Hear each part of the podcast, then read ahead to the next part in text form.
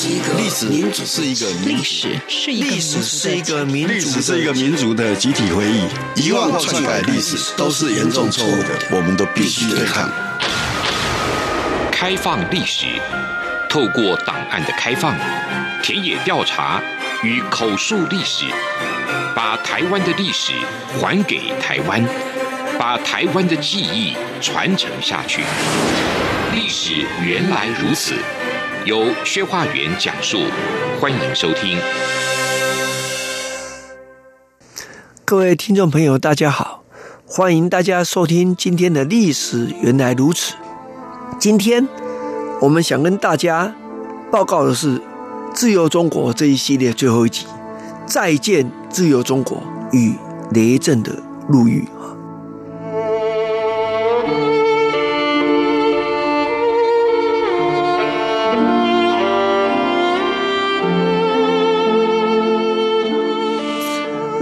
在上一集我们预告说，雷震的入狱或自由中国的终结，最终是筹组反对党以及反对蒋介石的三连任。反对蒋介石的三连任开始，情治单位就筹组了田宇专案，开始全程的监控雷震，收买雷震旁边可能被收买的人。来监督他，啊，那雷震也多次面临着所谓生命的危险，啊，会不会制造假的车祸等等，这些包括雷震的家人啊都很担心，甚至陪他啊在出去外面等等这些事情。但对雷震来讲，面对蒋介石的三连任没办法阻挡，让他感觉到只是书生的论证。不足以扭转大局，那更何况户政早就在自由中国讲了，反对党一定要跟选举挂钩才有办法。但选举挂钩，当时真的有办法在台湾参选的，主要是台籍政治精英啊。那雷震对此当然有深刻的的理解。那站在这样的角度，我们可以说，雷震最后决定积极的投入。反对党的筹组，在这脉络中是可以理解的。更重要的是，雷震筹组参加反对党之后，反对党变成什么样子啊？这一点是想跟大家分享。如果原来台籍精英抱怨选举不公，要求在地方选举中能够有个好的机制啊，这当然很重要。可是这样的改善，在当时的台湾的政治的架构上。哪里可以改善？县市议会可以改善，县市长的选举可以改善，省议员的选举可以改善。OK，可是省主席是官派的，省的行政部门是官派的，省的上级的中央，基本上国民党党国体制的笼罩跟互动下，那么换句话说，你这个政党的格局，可能要求部分就。局限在地方，但是在省的部分，你也许可以表示一点建议，提出一点咨询，可对着施政方针也没办法撼动。可雷震加入就不一样了，雷震的好朋友齐世英就跟雷震建议说，那应该要找一些外省籍的中央民代表加入啊，这个反对党的筹组。那齐世英自己是西西派的。领导人啊，所以说他周边有一些非常始终啊，甚至他是带出来的这一群立法委员。那包括民进两党也有为数比较少的立法委员跟监察委员或是国大代表，少归少，还有一些，这加在一起之后，力量当然不足以撼动国民党的主流派啦。可是他可以在中央达到监督或者是制衡的功能。那这样一来，你就会发现，这个反对党在地方是跟国民党竞争，争取执政权，啊，争取整个在地方建设的基本方向的发言权，这是 OK 的。如果中央又能够产生一定程度的制衡的力量，那么这个党啊，我们认为说，那么作为一个反对党而言，是真的有达到一定的功能的。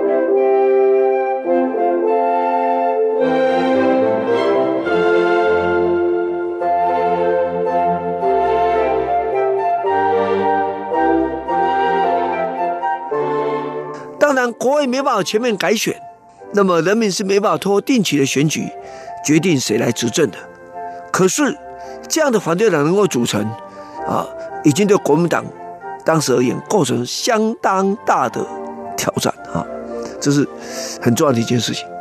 第二，在雷震呢，在这个反对党里面啊，他跟高玉树、李万居三个人共同担任发言人啊。他要找他的很多好朋友在里面扮演重要角色啊，譬如说我们刚刚讲的这个啊，齐世英，还有世新现在世新大学创办人陈守我啊，还有青年党另一位夏涛生啊，这些都是很重要的。那民社党方面呢，啊，杨玉芝啊，他当时虽然是不是民社党的主席啊，可是我事后做访谈，根据了解。他实际上是等于得到民社党的授权来参加这一个会议啊，那这样民进两党的人也进来了啊，那这个这个时候既然要准备筹组这个反对党，那就要进行全岛性的串联。啊，怎么串联？譬如说去嘉义，你就到嘉义做演讲啊，这样才行；到高雄啊，那到桃园啊，台北但不用讲，那是大本营。那本来还要到基隆的，来不及，因为雷震就被抓，所以那个基隆那个座谈会没有举行。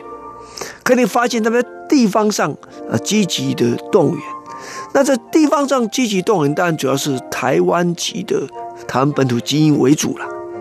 可是这样的互动的过程中，就呈现出一种全岛性串联的可能性啊。我们必须知道，在这之前。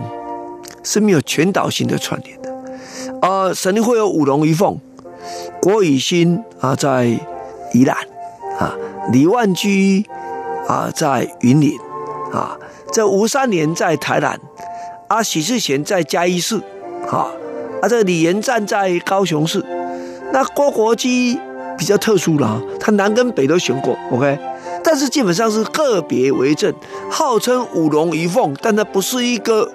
集团，他只是说，哎，这六个人当时比较能够代表反对派而已啦。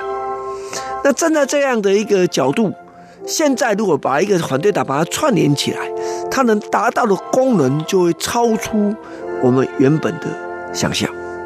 所以国民党当然哦，就全程的监控，像当时黄义交啊，因为在桃园是在他的地方办的嘛，还被情治单位约谈不止一次。那雷震锲而不舍，所以一直到自由中国的最后，我们看到什么？雷震想说：“哎，那这准备什么时候宣布组党？已经到最后阶段了。”殷海光还写了一篇著名的社论，叫做“大江东流，挡不住啊”。可是国民党挡住了。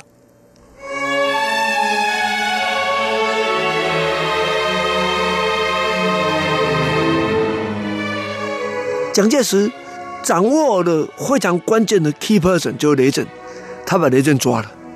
雷震在一九六年九月四号被捕，同时被捕的包括傅震啊、刘子英啊、啊马之树啊。那为什么这事情这么关键？第一个，那自由中国办得下去，办不下去。哦，当时雷震被捕之后，像殷晓光他们还准备继续办呢，所以当时谁最关键？就胡适之。主要游说胡适之，国民党也找人游说胡适之啊。胡适之说实在，他是他爱护雷震，关切雷震都是事实。有人说胡适之答应给雷震作为铜像，也没有铜像啊。对，跟各位报告，铜像现在在政治大学雷震中心门口有一个雷震的铜像啊。但是没办法，那胡适难道不关心吗？各位有兴趣去看胡适之一见蒋介石那一天日记，那天日记，胡适的心情一定非常不好，因为他字迹比平常更为的凌乱许多，甚至有的更难辨识啊！这往往这是说明这是一个状况啊。那第二个是说，你胡适这样关心没有用，到底要办？这办不下去，就只有中国就结束了。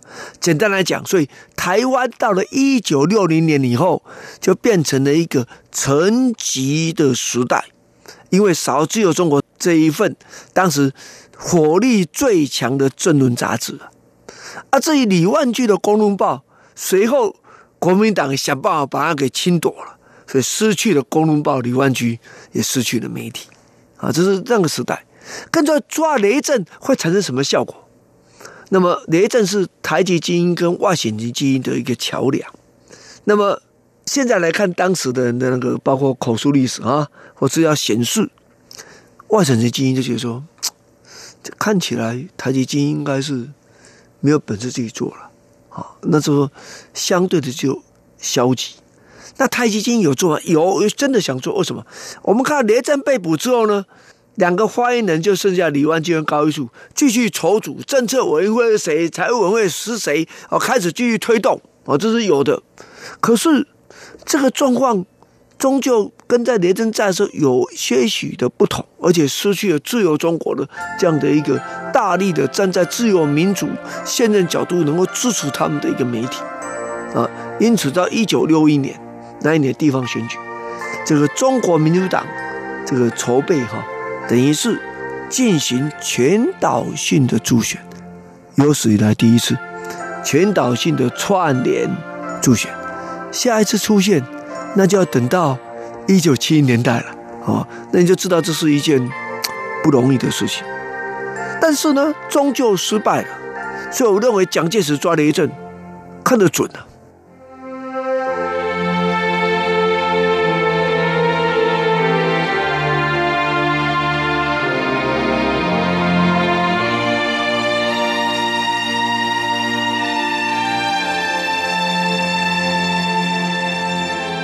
根据我后来做的口述历史，当时有几位参加的人担心被逮捕，家里也被包围，可是最后呢，危机解除，就是包围的人就撤离了，那些人就幸免于难啊。那至于雷震被捕之后，这个声援最厉的就是云林县县议会苏东起啊，在云林中大声的声援，所以大家知道下一个。被整肃的台籍精英就是苏东起案啊，这是等于是对当时的台湾民主运动，呃，上层跟草根同时着手哈，这是呃大家可以理解的这件事情。那自由中国的停刊，雷震的被捕，对整个台湾的自由主义思想的发展来讲，是一个很大的伤害。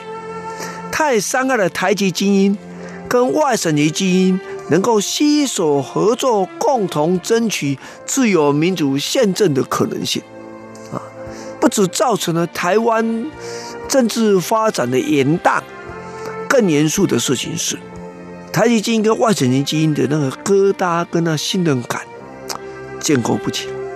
那各位可以看，纵使后来台湾慢慢的越来自由民主了，可是，在一九七零、在八零年代的时候，就会面对。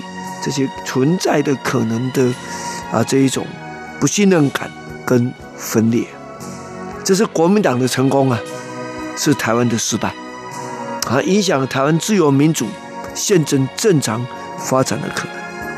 那以后台湾的自由主义怎么继续传播呢？啊，一来是学界还有一些学少数的学者啦，二来呢是当时的譬如说画的《文心》杂志，它可以在思想的文化上的。呃，传播呃自由民主宪政的一种理念。有一个外国朋友问我说：“那如果我要研究一九六零年代台湾的自由民主言论，应该看什么杂志呢？”非常遗憾的跟各位说，请各位参考台湾省议会公报。在议会公报固然有，可那不是公开发行的。自由中国的收藏，是当时台湾自由民主的重大挫折。感谢你的收听。历史原来如此，我们下回见。是阳光，翅膀打开了世界之窗；是阳光，翅膀环绕着地球飞翔。